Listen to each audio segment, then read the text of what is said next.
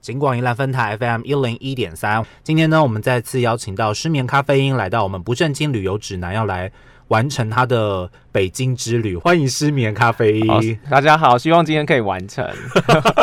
好可怕，好像一个诅咒的那种感觉，讲不完的感觉，真的真的找不到出口在的。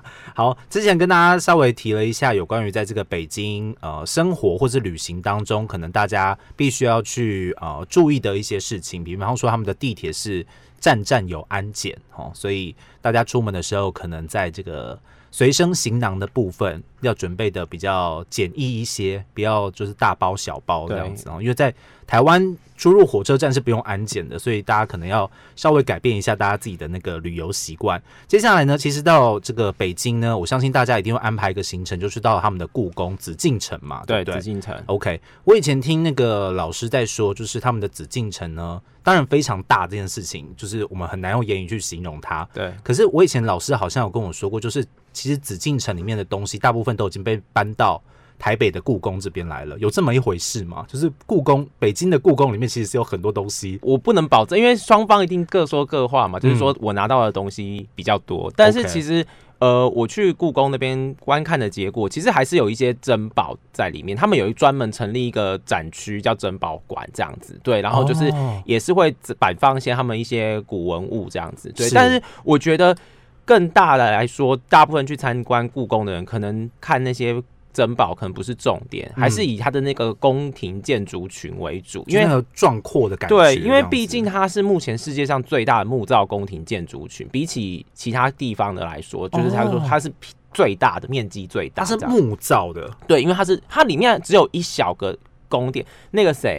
就是之前《延禧攻略》的那个延禧宫，它是唯一好像不是木造，其他都是木造的宫殿群这样子。对，那比起其他的可能其他外国什么泰姬玛哈林或者什么之类，它就可能就是相对来说可能不是木造，或是 size 没有那么大。那故宫还是目前世界上应该是最大，就我的得到的资讯是这样。对，OK，好。哎，那我想要问一下，因为最近那个宫廷剧实在是很。盛行，虽然最近已经有点就是退烧了。舍妹就是每次一回到家都还是要看，我就是看到有点腻这样子。虽然每次都看到翻白眼，但还是觉得好看，会跟着看下去。他们那些戏是真的都在北京的故宫里面拍的吗？不是，不是。就我所知，他们好像在什么地方有把有一个就是完全仿造的造景。不过必须说，它里面的造景的景是真的几乎还原度非常高，这点是这这点是确实，因为。像比如说，像如果有看《甄嬛传》的，应该就知道，比如说他们有些宫殿外面会有摆一些假的野鹤的那个，就是铜雕之类的。实际去有真实场景，确实都有这些东西。就其实它的虽然不是在里面拍的，但是它的还原度是高。我觉得还原度非常高。对，实际上去看，尤其是可能有些是动画的，我不确定。但是像是他们的中轴道的三大殿啊，什么太和殿、中和殿、保和殿，那个的话，它的还原度看起来就非常的。精确，然后包括它的一些造景啊之类的，完全几乎就是呃从那个里面翻出来的感觉，所以其实我觉得是非常的会身临其身临其境，而且你就是你知道吗？就是感觉哎，我好像就是看到这个什么皇后娘娘的宫殿啊，或者哪个小主的宫殿这样子，你就会觉得好像我觉得不虚此行这样子啊。对，去故宫看的话，但是你去的时候其实还没有还没有播那些很红的。有啊，那时候《甄嬛传》已经有了哦，已经有了吗？对，那时候《甄嬛传》已经有了。OK，我记得我有看完，应该有看完吧？那时候《甄嬛传》应该已经看完，不确定，但是就是有，所以至少前半段有看一些啊，有看一些，所以去看的时候会觉得有一点就是有对照的感觉，我也才会知道说，哎，真的还原度是够的，这样那种感觉应该是蛮兴奋的了哈。我觉得对啊，所以就是对应到之前讲过的嘛，你去旅游的时候，其实很重要，就是把你看到的东西跟你原本听到的东西做一个。结合你去看一下，说哎，到底有多少东西是一样的，或有多少东西是有变动的？这样你想象比你想象中的还要大。对对对，没错。觉 OK，对，好，所以这个可能是大家去这个北京故宫的时候，可能要去会去特别去观察和观赏的部分。对，因为而且故宫的话，其实我是建议说，因为它面积刚好提到是世界上最大的宫廷群嘛，所以相对来说，它可能。呃，需要花的时间会更长一点，所以你可能要安排到一天的时间，甚至两天吗？呃，两天可能太多，因为他门票要重新收，所以 他们有像是什么两天券、两日游券，没好像没有，所以你可能应该大部分人最多也就是花一天。我自己是设定一天一整天，那有些人比较赶行程，比如说之前讲的，有些人行程是五天的行程的话，可能就建议可能至少花个半天的时间在里面，可能不建议就是太快的一两个小时这样子，那可能。会太还没有走进去就要出来，对对对，太紧这样子，所以我会建议至少可能排半天的时间。那半天可能也有的你走，因为那个里面真的是非常的大，不可能会有什么游园车先把你载到后面，因为我们都会去那么游乐园区，都会从上面逛下来啊什么之类的。它的话应该就只有一个方向，就是从午门进去，然后从神武门出去这样的路线。对，基本上就是一进一出这样的方向，所以其实也没什么好说，就是你进去之后。尽你自己的规划所能，然后就是逛里面的范围，然后逛完之后从生物门出去，就是它的后门，就对，等于是紫禁城的后门出去。他也不会让你说你再从前门出来，不会。好像没有人从前门出来了，但我不确定，因为 就是呃没必要，因为通常就是你逛过一个区域之后，你就不会再反复再逛了这样子。对，所以就是你可能如果以你只能走中轴到中线的话，你就是走它的故宫的中线，就大家最常见到什么太和殿啊，或是什么乾什么坤宁宫，然后最后是御花园这样，然后就从御花园后面就出去，御花园后面就是神武门了这样子。那有些人比较时间比较多，可能就会去逛侧边的慈宁宫啊，或是东西六宫，然后包括有。呃，珍宝馆、九龙壁、珍妃井之类的东西，这样讲好像哇，好多景点啊。可是很多宫要逛的对，很多宫要逛，超级多宫。如果你是那种非常爱逛的宫，然后去看一下这个每一个宫之间的差异，其实东西六宫就是嫔妃住的地方，其实看起来都差不多。那大部分比较会爱逛的还是以。就是那个剧里面看到那个朝臣朝拜的那个地，对大殿的那个地方，那个是比较多人看。然后我真的是觉得非常匪夷所思的一点，就是，实际上你从现在去看的话，那发现那每一个大殿里面都超级昏暗，哦，非常暗。而且我是白天去看，然后里面非常昏暗，我真的不知道皇帝要如何在里面办公，你知道？暗到什么程度？暗到就是非。就是可能要真的要点灯啊，可能可是你会觉得很可怕，是因为它是木造的。然后你如果点蜡烛什么，感觉就是烧起来。对，所以其实，在它的宫殿的周围就有很多的那个大水缸。嗯，然后真的它都很多大，是一个防火的概念。对，防火概念没错，就是防火概三不五时就是看到水，而且水缸它很特别，是它的下面是空的。嗯。下面是空的，对，因为它冬天北京冬天会结冰，嗯，对，所以它下面要放，好像要放柴火去烧，防止它结冰，所以它才可以随时如果失火，所以就觉得哇。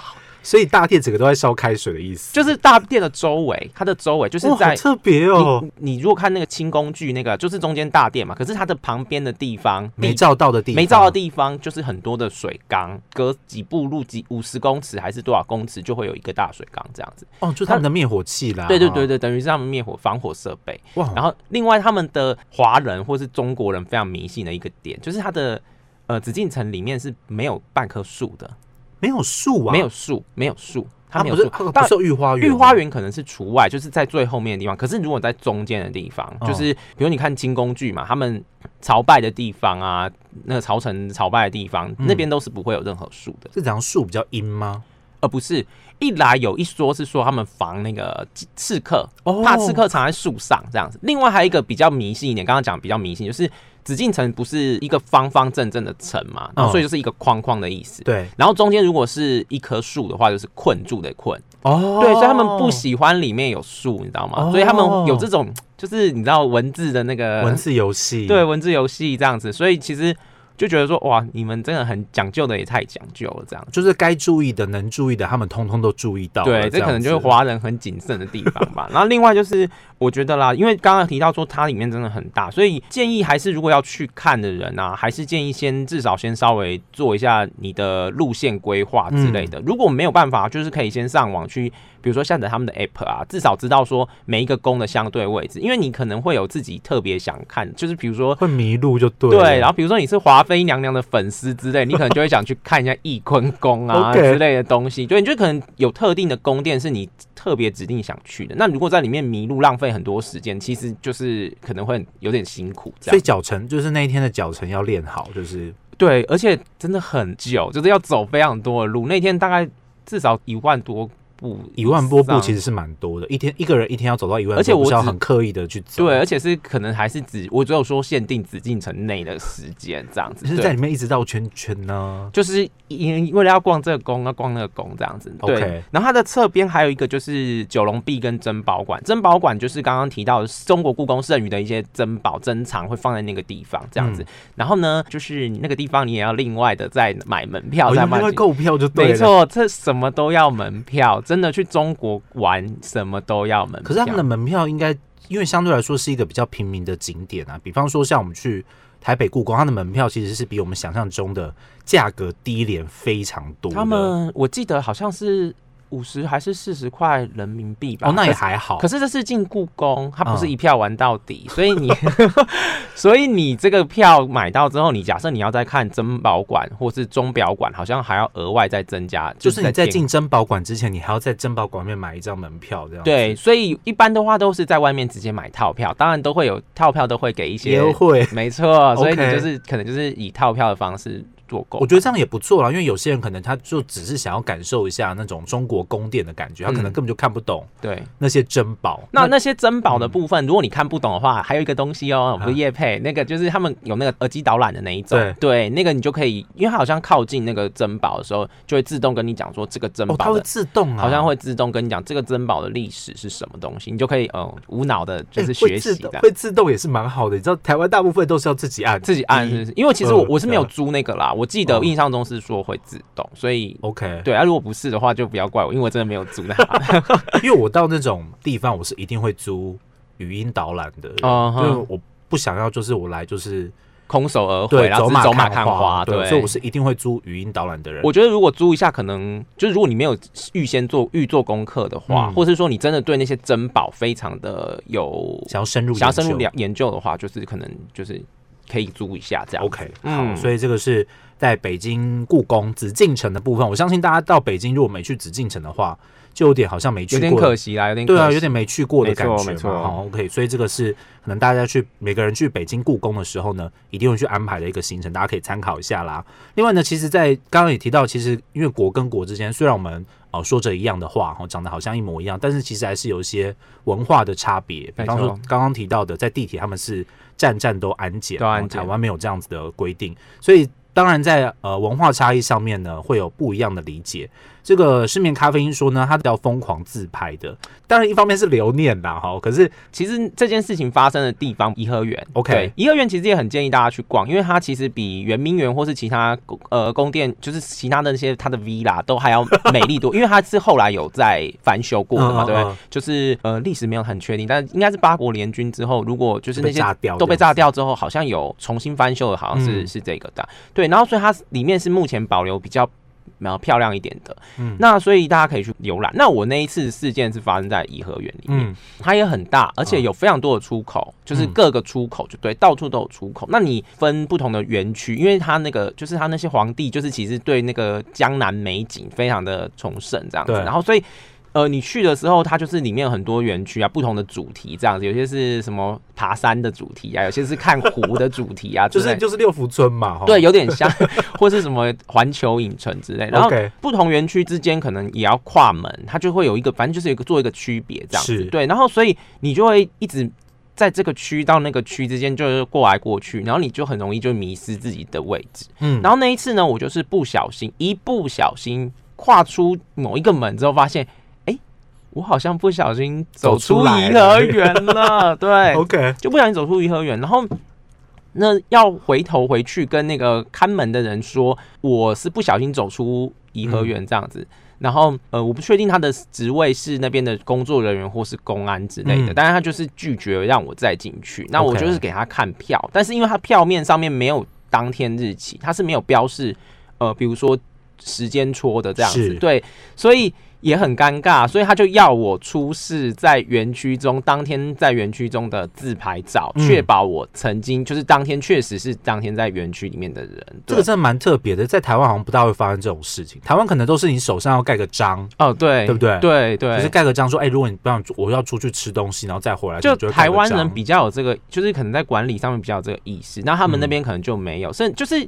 因为他其实会再跟我确认，其实我觉得他们应该是有类似的情况发生，可是问题是他也没有任何防范措施，就让我这样子白白的就出去了，就觉得非常的离离奇这样，所以后来我一回到园区就疯狂自拍，以避免就是再发生类似的事情。因为那天刚好真的好死不死，就是没有自拍半张，都是拍风景，因为风景太美，就一直看拍风景。所以可能你到了那个园区里各各大园区里面的时候。为了预防自己可能不小心走出那个门，因为门真的太多，对，不小心走出来，不觉得这很可笑吗？就是建议听众一进某个园区就要立刻先拍照这样子，不然的话很很怕自己，你如果真的不小心走出来，然后他们当地的工作人员或是公安又不让你进去的话，对啊，我只给他看当天的那些风景，他觉得可能就都一样这样子，对啊，你不能把不能证明是当天，他就是要看到我今天的衣服对照到那个风景的状况，他才愿意让我在。门票上面没有盖日期，老实说也是。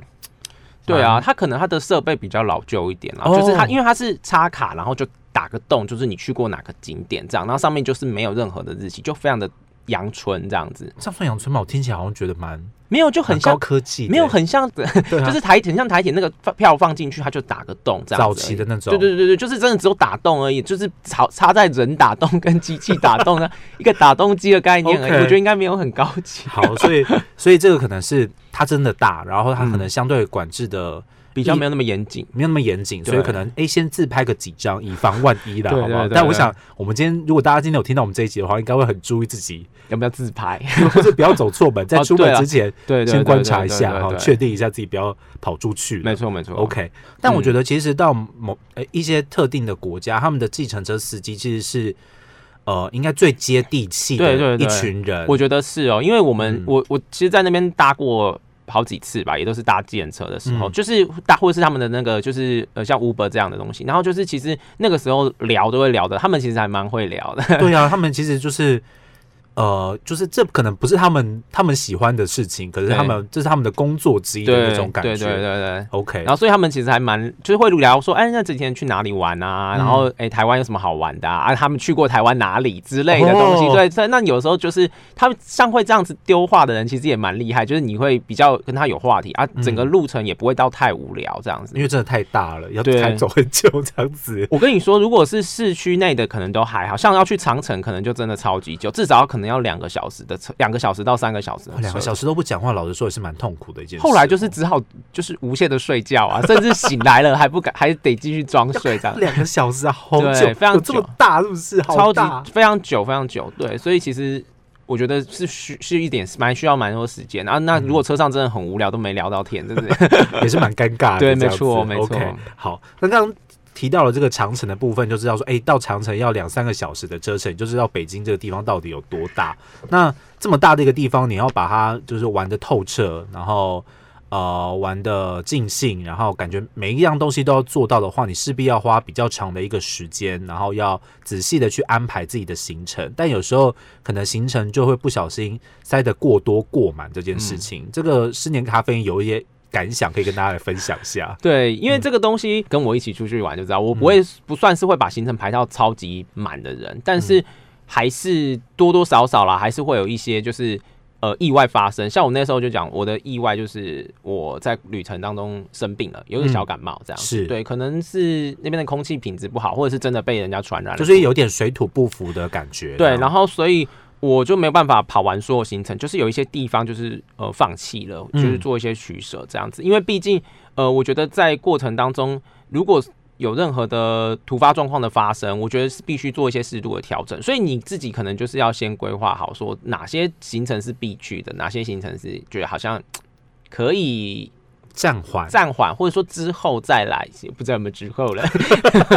OK，对对，好，所以其实是要去做一个适适当的行程安排，尤其是可能是这种长途旅行，是大家长途旅行一定可能都会带一些呃成药之类的，成药就是以防万一嘛。如果真的身体有不舒服状况的时候，可以稍微休息一下。我觉得这其实是很在行程安排的时候很重要，必须要知道说你。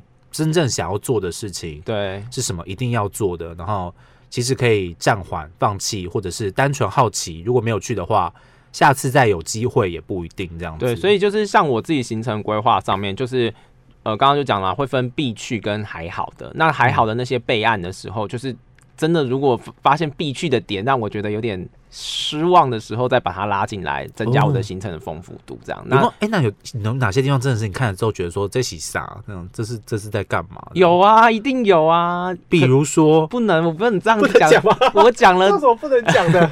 这可以讲吧？就是如果讲了的，就是有一些怕怕人家就不去，对，怕人家不去，或是说其实可能搞不好他们觉得其实很好玩啊，只是我不会玩，对不对？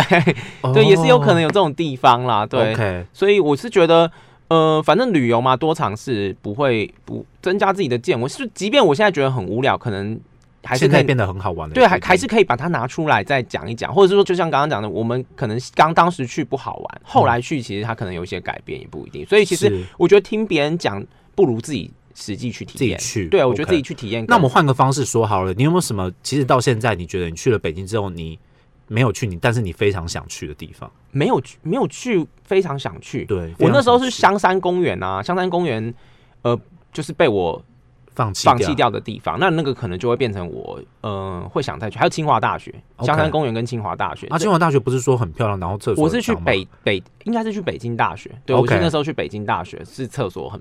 哦，OK，所以所以所以，所以我这边可以跟把千玺做这不是清华大学，是北京大学。然后香山公园就是好像就是我们的国父的陵墓陵。对对对对对对对。哦，是这样哦。对啊对，反正就是因为那个地方，其实我觉得非常非常漂亮的地方，就是看画面照片上。上面啦，就是他们呃枫叶啦、银杏什么也都是非常的，就是丰富。刚好你去的那个时间点，对对，据说他们的银杏应该是呃北京城里面算数一数二的。当然不知道说跟颐和园比，大家可能各有千秋，各有喜好，但是他们那边的枫叶银杏就是一绝，这样子。对，OK，在台湾要看到枫叶，就是也是一样，就是要跋山涉水了。对啊，银杏也很少，台湾很少见这种银杏。我那时候去的银杏非常漂亮，有那个照片，就是整条路都是黄的，对，超黄这样。所以其实。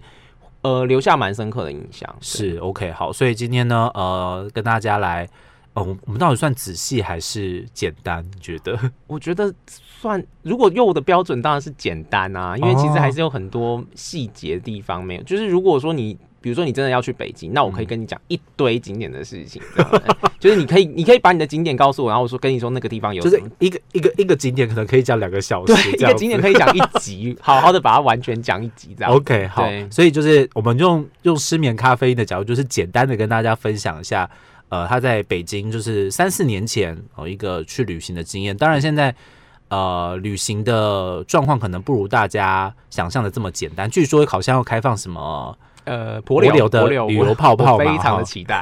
可是，可是，我觉得大家要想清楚一件事情，就是现在要去旅游的话，你要付出的，呃，当然一方面时间成本可能比较高一些，再来就是如果真的一开放的话，我觉得可想而知那个机票跟要投入的金额有多高。另外就是其实还是要小心啊，就是还是有一定的风险会存在，那跟生生命财产有关系的，可能可能还是大家还是要注意一下。这样 OK，好，所以。感觉起来好像这个旅游的状况慢慢的会开始有一些松绑或安排，所以呃，或许大家可以现在可以开始慢慢想一下哈，他或者还是大家已经想很久了。我觉得大家应该想很久，已经迫不及待了，想很久要去哪里，脱缰的野马，可以赶快来再来安排一下。今天再次感谢我们的市面咖啡来跟我们听众朋友分享下北京的旅游行程，谢谢市面咖啡，谢谢。